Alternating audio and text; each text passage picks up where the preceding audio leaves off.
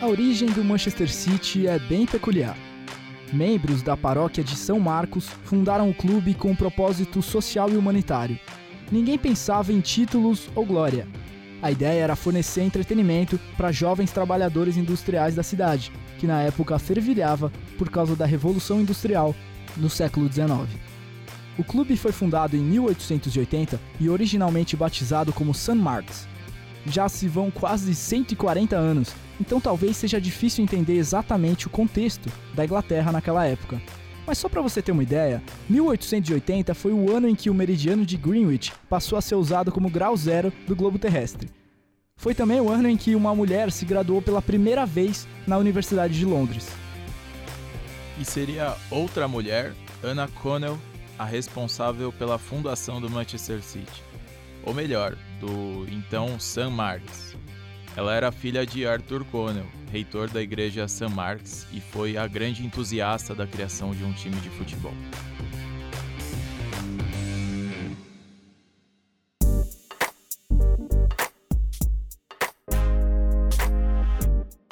Viver naquela região de Manchester era um martírio para muita gente, porque havia superpopulação, muita pobreza e falta de saneamento básico. Muitos trabalhadores buscavam refúgio na bebida e em brigas de gangues.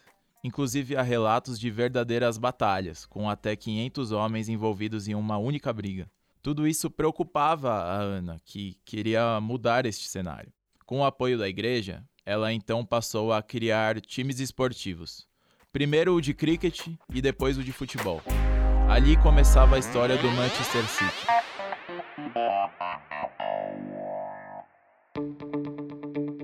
Anos depois, o clube passou a se chamar West Gorton, em homenagem a um bairro de Manchester que existe até hoje. Em seguida, virou Erdwick FC, também em referência a um distrito da cidade.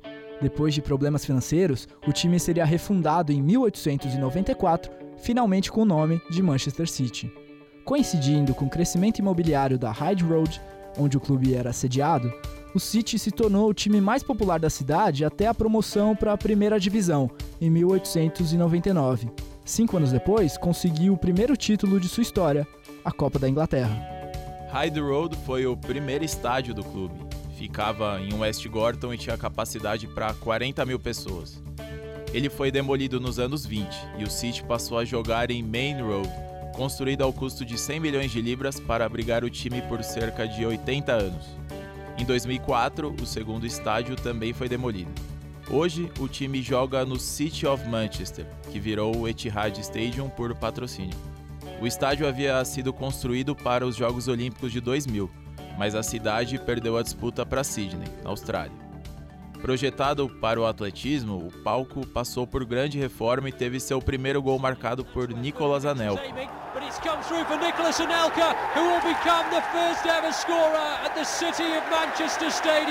Atualmente, o estádio tem capacidade para pouco mais de 55 mil pessoas. Antes dos tempos de fartura financeira, o Manchester City já passou 25 temporadas na segunda divisão e uma na terceira. É uma história errática de idas e vindas de um clube que apenas recentemente se equiparou com os maiores da Europa.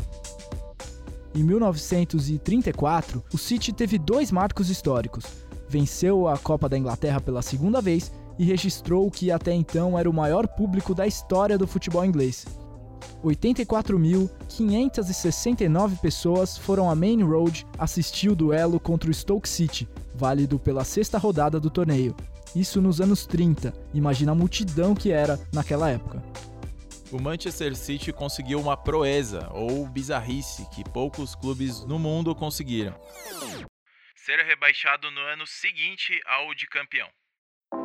Na temporada 36-37, o time levantou o caneco do campeonato inglês em grande estilo. Foram mais de 100 gols marcados. Mas meses depois a maré virou. E na temporada 37-38, em um campeonato de 22 times, o City foi rebaixado tendo saldo positivo de 3 gols, a única vez que isso aconteceu na Inglaterra foi o vice-lanterna daquele campeonato, caiu para a segunda divisão e passou longos anos por lá. Somando os sete anos que o futebol ficou paralisado por causa da Segunda Guerra Mundial, o City só retornou à elite no final da década seguinte. O rebaixamento marcou o início de uma fase difícil no clube. Com apenas uma conquista de Copa da Inglaterra em 30 anos, a torcida sumiu do estádio. Em época de vacas magras, a receita caiu e o investimento também. A fase era tão feia que em 1960 o City fez um uniforme com as cores do Milan para inspirar a volta às glórias. Pode soar superstição, mas acabou dando certo. Cinco anos depois, chegou ao clube o técnico Joe Mercer, que se tornaria um dos personagens mais importantes da história da equipe. Ele conseguiu vencer cinco títulos em seis anos e proporcionou um período inédito de conquistas, capaz de fazer inveja até ao Manchester City atual, de Pep Guardiola e companhia. Na época, Mercer enfileirou taças do Campeonato Inglês, da Copa da Inglaterra, Copa da Liga Inglesa, Community Shield e UEFA Winners' Cup. Mas logo a fartura deu lugar à escassez. O City voltou a vencer a Copa da Liga Inglesa em 76 e daí em diante entrou em jejum. Viveu uma seca absoluta que parecia não ter fim, com 35 anos sem nenhum troféu importante. A péssima fase fez o time virar piada. Os rivais o chamavam de o pequeno de Manchester ou o primo pobre de Manchester, uma comparação com o United, que entrou em uma sequência dourada especialmente a partir dos anos 90. É neste período de fila que o City passou a colecionar recordes insólitos e fatos inusitados. Por exemplo, a aparição do goleiro mais velho da história da Premier League. Trata-se de John Burridge, que defendeu a meta dos Citizens aos 43 anos de idade e 162 dias. Isso em um jogo de 1995.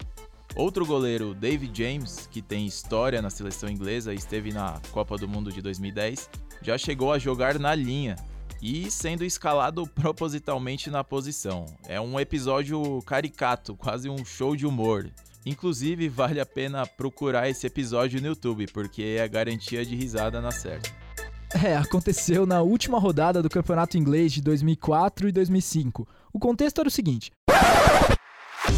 o City precisava vencer para se classificar para a Copa da UEFA do ano seguinte. O jogo estava 1 a 1 contra o Middlesbrough. Aí o excêntrico treinador Stuart Pearce teve a brilhante ideia de colocar o goleiro para atuar como centroavante. Ele tirou o meia Cláudio Reina do time, colocou o goleiro reserva no gol e mandou James jogar na linha. Adds his considerable physical presence to the Manchester City attack. Just can't get it out of their own penalty area. Here's James. Resultado, é claro, foi um terror. James perdeu a bola sozinho várias vezes, fez faltas grotescas. O City ainda teve um pênalti para bater nos minutos finais, mas Fowler perdeu. Foi um dia para a torcida esquecer. Outra história para lá de curiosa é na temporada 2006-2007. O time conseguiu a façanha de ser a equipe com menos gols marcados em casa na história da Premier League moderna. E olha que o ataque tinha nomes como Samaras e Vassel. Foram apenas 10 gols marcados em 19 partidas, algo impensável atualmente. Totalmente oposto à equipe comandada por Guardiola. Mas o fracasso naquela temporada começou a mudar a cara do clube, que então foi comprado pelo tailandês Takshin Shinawatra por cerca de 82 milhões de libras. Em setembro de 2008, 15 meses depois, um empresário e ex-primeiro-ministro da Tailândia vendeu o clube para o Abu Dhabi United Group por 200 milhões de libras. O tailandês mandou no clube por um ano e pouco e mais do que dobrou o investimento que fez. Tá aí uma taxa de rendimento que você não encontra em qualquer tesouro direto por aí.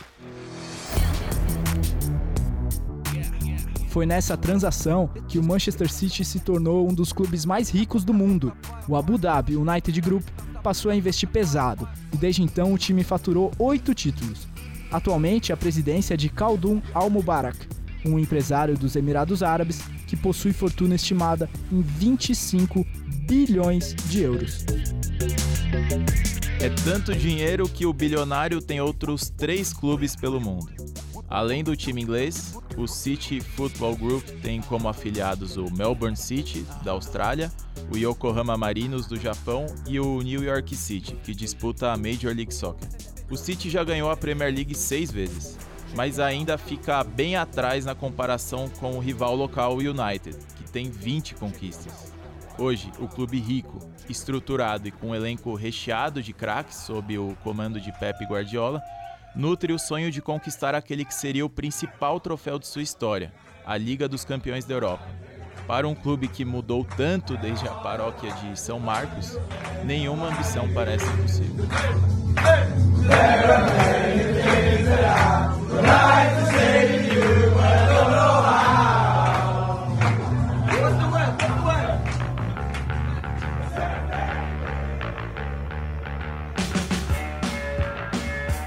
Nos acréscimos desse episódio, a gente traz duas bandas importantíssimas para a história da música que se originaram na Inglaterra. A primeira é o Joy Division, que apesar de sua breve existência, apenas 4 anos em atividade, é uma das bandas de maior influência no rock até os dias de hoje. Vamos ouvir o som digital, para saberem melhor do que a gente está falando.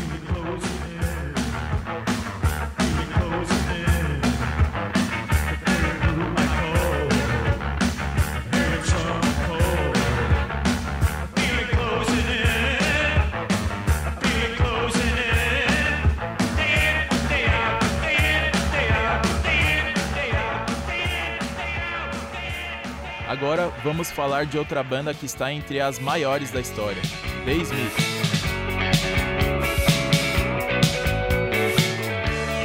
Formado em Manchester, o grupo fez absoluto sucesso nos anos 80 e se tornou uma banda espelho para as gerações seguintes. O segundo disco da banda, em especial, é espetacular. The Mitch's Murder faz crítica direta e incisiva ao sistema de alimentação proveniente da carne e levanta outros problemas sociais como as agressões domésticas contra as mulheres. Musicalmente, como vocês podem comprovar, o disco é excepcional. Todas as faixas são empolgantes e o lançamento de The Mitch's Murder emplacou o primeiro lugar nas paradas britânicas em 85.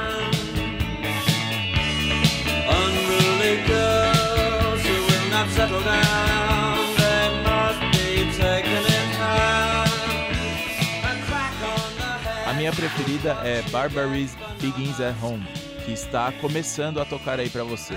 É com ela que me despeço desse episódio e deixo o convite para nos acompanhar no próximo podcast.